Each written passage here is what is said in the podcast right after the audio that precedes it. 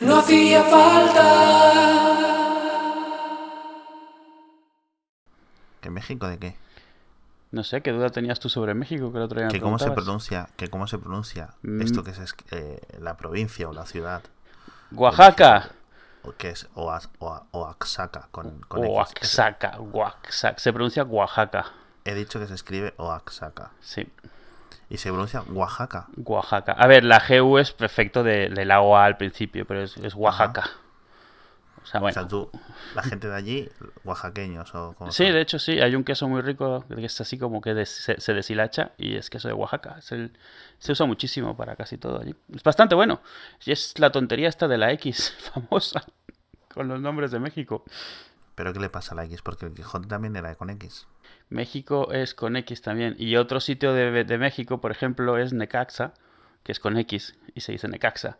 Y el mejor de todos es Mexica, que es, que es como se dice, no se dice Mexica, que es para, uy, una etnia de... de- Sí, los- los nativos sí, los mexicas. Bueno, Eh, parte. Sí, bueno, pero el, punto es ese. Pues esta es la tontería esta. ah, O sea, o sea, es- en todos sitios cuando lees vas a leer, o sea, es cierto que, que México se escribe con X, es su nombre y lo escriben como le sale las pelotas. Eh, la discusión que podría haber es cómo se dice mexicanos, no México, porque sí que puedes decir que no es ya es un no es un nombre propio y lo que sea, bueno, ahí ya es una discusión. Pero lo peor es que todo esto viene, o sea, el, el que sea una X y que se pronuncia J es como tres tonterías una encima de otra, o sea, apiladas, de hipercorrección estúpida. O sea, el, cuando originalmente se empezó a escribir el nombre México, México no era México, era México.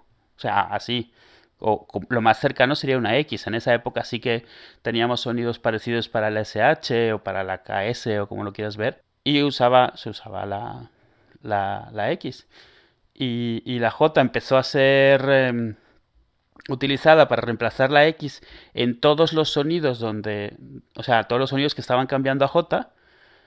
Y claro, o sea, en ese momento, pues México se escribía con X y se empezó a pronunciar México porque llevaba una X, no porque se pronunciase así, sino porque se pronunciaba Mexica. Pero lo peor es que el nombre llegó aquí así, se empezó a pronunciar aquí como México, volvió allí, allí se empezó a pronunciar como México, pero aquí llegó un momento en el que cambiaron la letra porque dijeron si se pronuncia México se, se pone con J y allí, en ese momento llegó el nacionalismo de allí que dijo, no, no, nombre es México y se escribe con X y es un tema de, de orgullo nacional, identidad nacional. A ver, muy sobresimplificado, pero es que es una tontería de ese calibre. El nombre real de México es México, México, no es México. O sea, la X está, es lo que está bien puesto, lo que está mal es pronunciado. Por eso es que la discusión es tan tonta siempre, porque... Bueno, emails a Eduo, todos, vuestras quejas. Tengo más de estas si quieres, ¿eh? No, no, no. ¿Sabes cómo me enseñaron la B y la V a mí en Venezuela? B alta, ¿no? Como B bilabial y B labiodental. En Latinoamérica las dos B se pronuncian diferente. En España en teoría no. En España tú lees y se supone que es B y es B y es B y a callarse. En, en en español antiguo, antiguo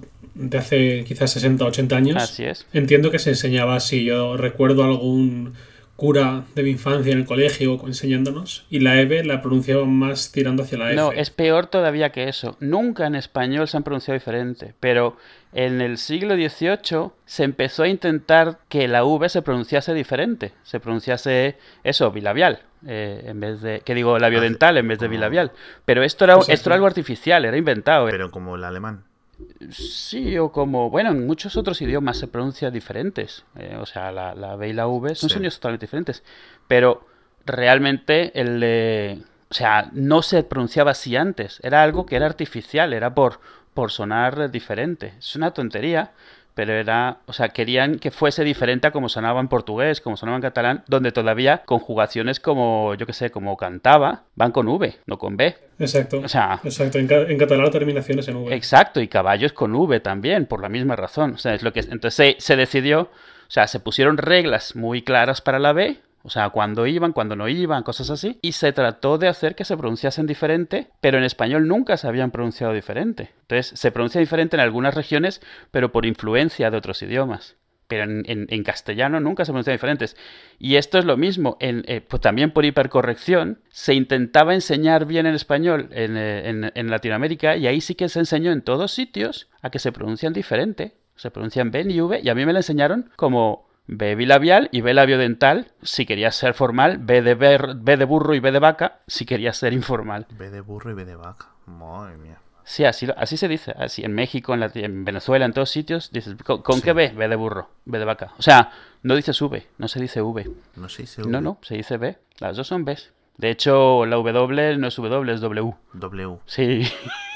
No Bueno, qué locura. Hay otra, ¿eh? La de la C, la Z y la S es lo mismo. La razón por la que allí se pronuncian igual y aquí se pronuncian diferentes es por la misma cosa. Porque durante una época se pronunciaba, se consideraba rural separar la, la C. O sea, hacer el ceceo se consideraba de, de baja estofa. Sí. Entonces se empezó a considerar como de, de alta alcurnia pronunciar las S mucho más marcadas y tal. Y allí ese sonido llegó allí y se enseñó como que era como que se debía de hablar. Y aquí al final se aceptó que había esa división entre las pronunciaciones y se quedó. Son tantas tonterías cuando, cuando empiezas a rascar un poco. Madre mía, ya ves, ¿eh? El famoso acento inglés está inventado por alguien que decidió que tenía que sonar diferente a los irlandeses. El- la, la receipt pronunciation esta que se llama, el acento de la BBC, el que dicen el, el inglés de la reina. Sí, el, el inglés de la reina. Sí, pues que la reina no lo habla, dicho sea de paso. Rupert Everett sí, pero la reina no.